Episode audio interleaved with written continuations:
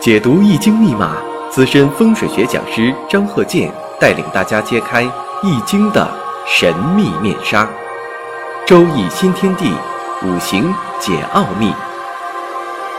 请听周易五行。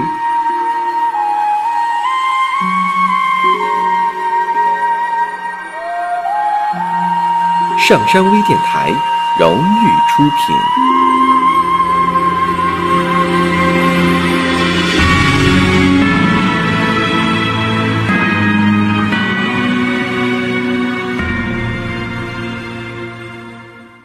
大家好，我是张鹤剑。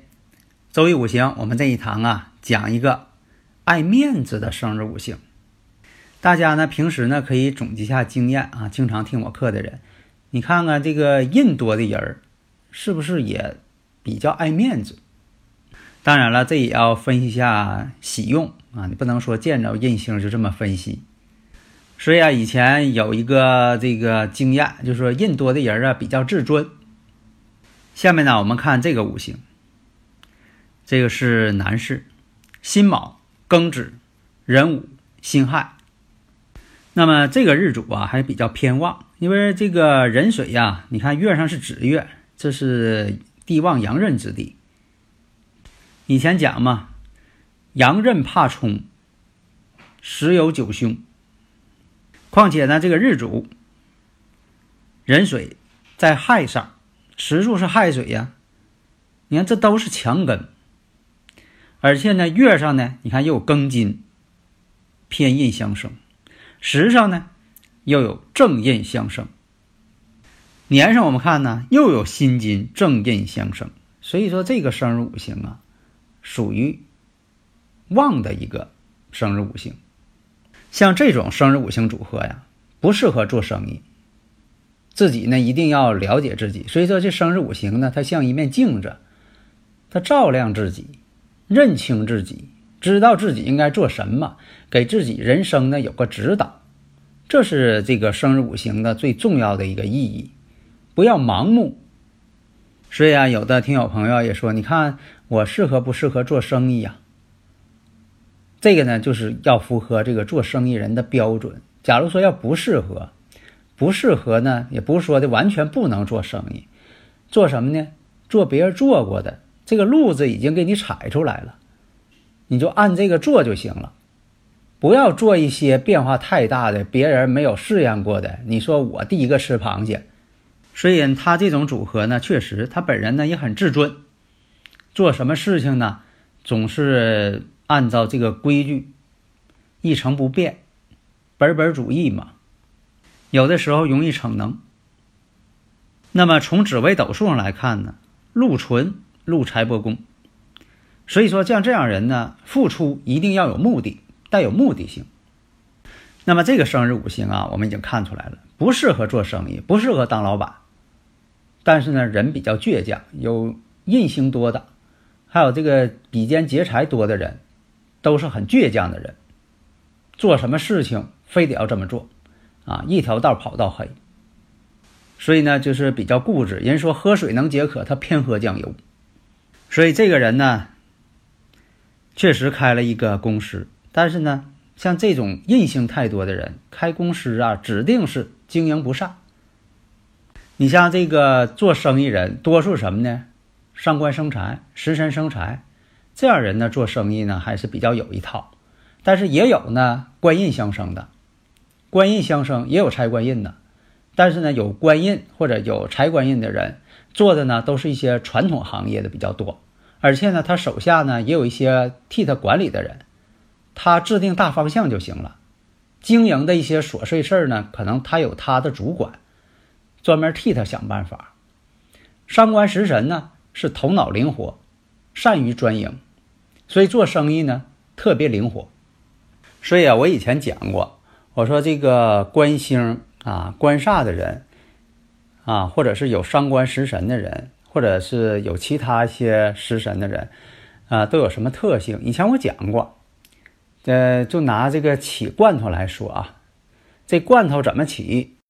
在以前的罐头啊不好起，又没有特殊的工具啊，咱就是讲这个事儿啊，打个比方，那么官煞重的人会采用暴力手段把这罐头呢起开啊，拿刀砍上去给罐头盖来一刀，砍个口，然后拿钳子把盖给掰掉啊。官煞重的人会这么做，伤官食神的人呢，哎，会发明工具，会找身边的一些工具，你像是改锥呀、小刀啊、各种起子啊，他慢慢撬。想巧劲儿，哎，起完之后呢，你看那盖儿啊还能用，它不破坏。想办法嘛，善于发明，这伤官食神的人。那么正偏印的人，重的人，他会怎么办呢？就跟他琢磨，要找起罐头的说明书。人说这罐头没有说明书，他看商标，看上面都写啥，一看真没有说明书，写的是含量。然后呢，他会问边上的人起罐头的规矩。而且他还考虑为什么在罐头盖上砍一菜刀，砍个小眼儿，砍个口，这罐头就自己就开了，什么道理？那么财星多的人，他可能第一想到的求别人把这罐头打开。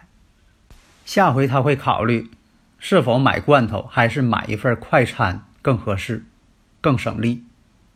那么比肩劫财重的人，对这个事情怎么解决呢？他会用蛮力气想把它拧开。他的考虑什么？我就不信拧不开。所以啊，我们再看，回头我们看，辛卯、庚子、壬午、辛亥，透出的全是正偏印。地支当中含有的什么都是强根，只有日主啊这午火是他财星。所以说呢，他考虑的自己开公司，有点财星啊。当然了，他不见得说他自己明白。有的时候，你五行当中具备这个，你就会呢潜移默化的、鬼使神差的去做这件事情。假如说小孩儿他渴了、饿了，虽然他不会说话，但他见水会喝，看着食品他就会吃，这个不用教他，天生的，自己就会这么做。那么年上这个卯木含有乙木，这是他的伤官，所以暗藏着伤官生财。他没透出来，嗯啊，没有透出天干，暗藏伤官生财。大家如果有理论问题，可以加我微信幺三零幺九三七幺四三六。如果呢，就说跟我打招呼了，或者你用语音跟我打招呼了啊，一般情况下呢，我会用语音呢来回复你，好证明啊是我本人呢。所以啊，很多情况下呀，我都会用语音来解答大家的问题，这大家一定要记住。这样呢，就说这个语音呐。确实是我本人的，一般想要仿照呢，有一定难度。所以以前我也讲过嘛，我说为了啊更亲民嘛，所以我是亲自回答大家问题，用语音回答，显得更亲切、直接、快速。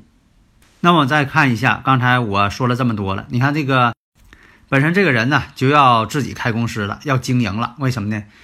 地支当中暗藏着伤官生财。所以说这个地支呢，也是要看的，不是说不看地支，哪有不看地支的？地支最重要。所以以前我也讲过，我说天干呢是表象，地支呢是它真正的内涵，内部因素。天干呢是外部因素，一个标一个本。那我们看最终结果呢，这个人开公司啊，经营不善。这肯定是经营不善，因为他这个生日五行的天干呢，没有透出来做商人的信息。即便地支有，他也这么做了，但是实际上不成功，因为他这个呃透出来的天干更能有明显的效果。虽然说它力量不如地支，但它效果非常好，立竿见影，表现出来了吗？所以啊，导致他的经营不善。但是这个人呢，刚才说了。任性太多了，爱面子，为了面子进行什么呢？过度的信贷，拆了东墙补西墙。现在有很多这个经商者就是这样，一开始干这个行业呢，本身他不懂，但是看别人挣钱了，他也干，贷款干，最后赔了，赔了怎么办？搁别处再开一家别的公司，然后再贷款，啊，用这个钱呢再补上以前的这个亏空，这就造成什么呢？拆了东墙补西墙，总是这么一个恶性循环，造成了什么呢？经营不善，勉强维持啊，为了面子啊，你看这是老板嘛，是吧？啊，你不能说的这个让人看出来呀，让人看出来，呃，总赔钱多不好啊。所以说呢，最后是恶性循环，无休止的扩大这个信贷，最后导致什么呢？不可收拾的后果了。那是啊，你越滚越大呀，欠的钱越滚越多。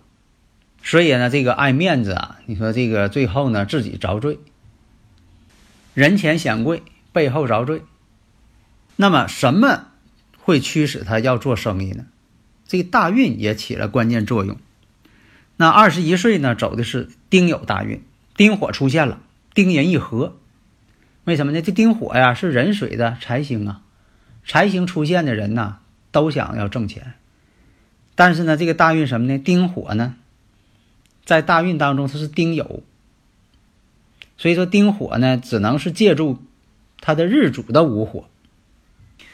另一个问题什么呢？丁酉大运会跟这个年上啊辛卯年柱辛卯天克地冲，这是个很不好的迹象。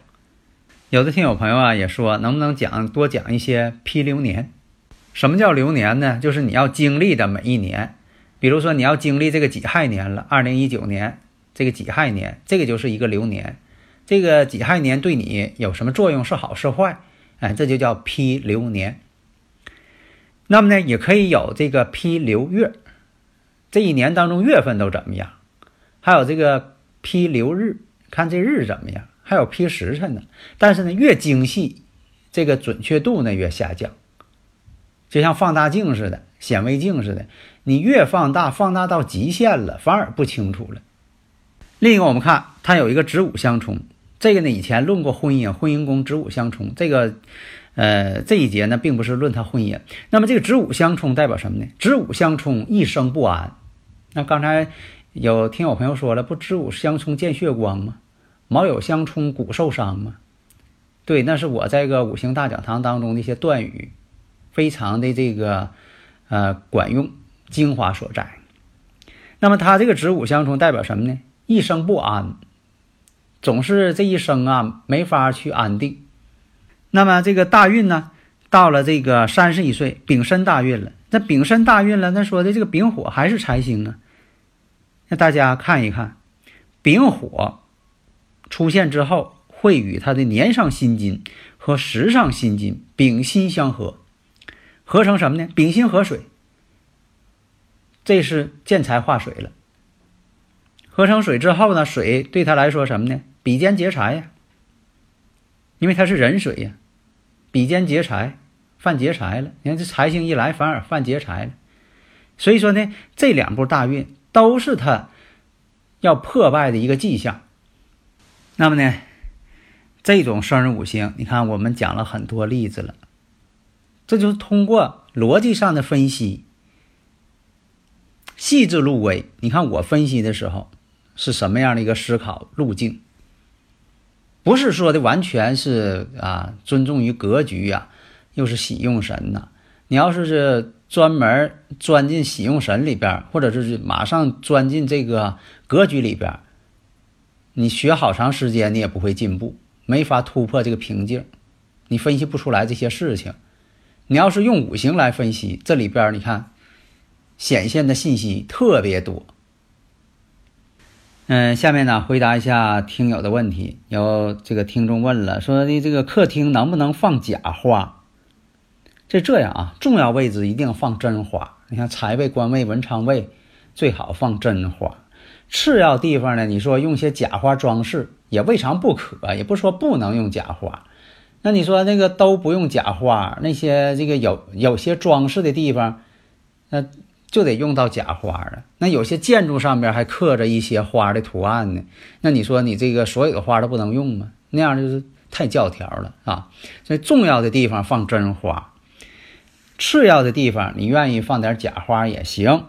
你像这客厅当中，客厅呢以前代表男主人，现在也是啊。你像这个客厅啊、书房，以男主人的生日五行来去布置。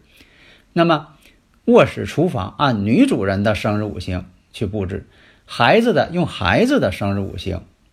你说这个屋是孩子的，那就用孩子的；这屋是老人的，那就看老人的。所以呢，关键地方放真的植物，次要地方呢，你可以放一些装饰的花，这倒可以。那么呢，重要地方你说我放假花行不？那这个呢，还是尽量不放假花。